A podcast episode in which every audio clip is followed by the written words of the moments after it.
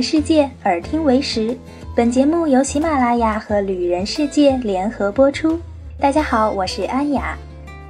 又到了一周的开始，你是不是已经起床了呢？或者是已经在上班的路上？那就用几分钟的时间，听安雅给你讲一个边旅行边赚钱的故事吧。你想知道把旅行当成职业的旅行达人们是如何获取旅行费用的吗？今天就为你答疑解惑。另一封却又见梦变，退远让你想有一个澳洲的女孩叫做布鲁克，她在自己二十三岁的时候就做到了环球旅行，如此年轻便开始环游世界，一年旅行了超过五十个国家，不禁会想，这姑娘难道是富二代吗？其实和你我一样，最开始布鲁克只是偶尔出趟远门。在二零一二年的时候，他建立了自己的个人网站。那时候的网站只是为了应付家人和朋友的询问，比如说上次你去哪玩了，好玩吗？推荐点好吃的吧。布鲁克就会说我的网站上都有哟。类似于这样的问题，一句话就可以轻松解决了。热爱旅行的布鲁克怎么也想不到。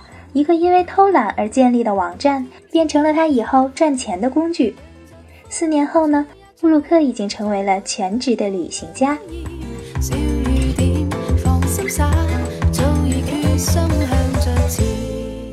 有一次啊，布鲁克在欧洲旅行的时候，心中突然就涌起了一股不舍之情。一个念头闪过：有太多的风景还没有看过，怎么就离开了呢？他说。当时我就想，不成功变成人，总之得找到一个方法走下去。很开心，最后我做到了。即使现在在路上，仍然不断的遇到新的挑战，但最后不管是在个人能力，还是在对世界的认识上，都让我获得了成长。于是，布鲁克重新设计网站，在网站上，他详细介绍去过的地方，推荐自己喜欢的景点和美食，还有旅行的小妙招。曾经有网友评论说，在布鲁克的网站找到的信息比某些官方网站还有用呢。看来用心并没有白费，一切都是值得的。不过，最令布鲁克高兴的是，他的经历鼓励了一些人去做自己想做的事情，勇敢地放弃自己不喜欢的工作，接受新的挑战，学习新的技能。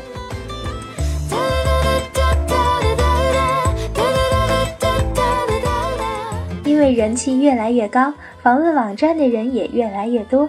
各种赞助商表示：“你去玩吧，钱的事情我们帮你搞定。”布鲁克算过他的旅行费用，大约有一半的旅行是自己负担开销，其余的呢，则是由旅行社、餐厅等等的赞助，邀请他去当地旅行，并在网站上分享。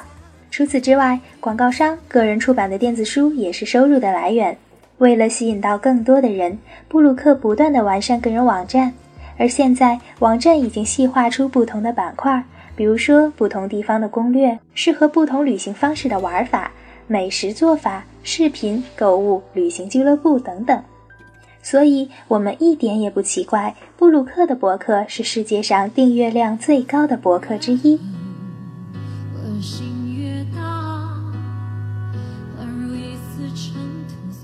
当布鲁克从赞助商那里拿到钱之后呢，会存入自己的旅行基金，这些钱刚好能够负担下次的旅行。他说：“如果旅行到一处，发现当地有非尝试不可的项目，我绝对会花钱去玩。就像你们平常出国，因为什么事情都想做，一定会比预期花得多。回到家之后呢，我只能默默地告诉自己，未来的一个月都要省吃俭用了。那是我常有的感觉。”但是布鲁克的旅行毕竟不是纯粹的吃喝玩乐，所以每天晚上他待在酒店更新个人网站、修照片、剪视频。别忘了，下次的旅行费用可就靠他们了。几年来，布鲁克对于这种马不停蹄奔波的生活早已习惯。如果把自己的兴趣做成事业，总会有得有失。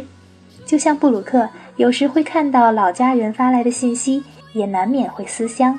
特别是想念上了年纪的父母，所以布鲁克会计划好适合父母玩的行程，带上父母一起去旅行。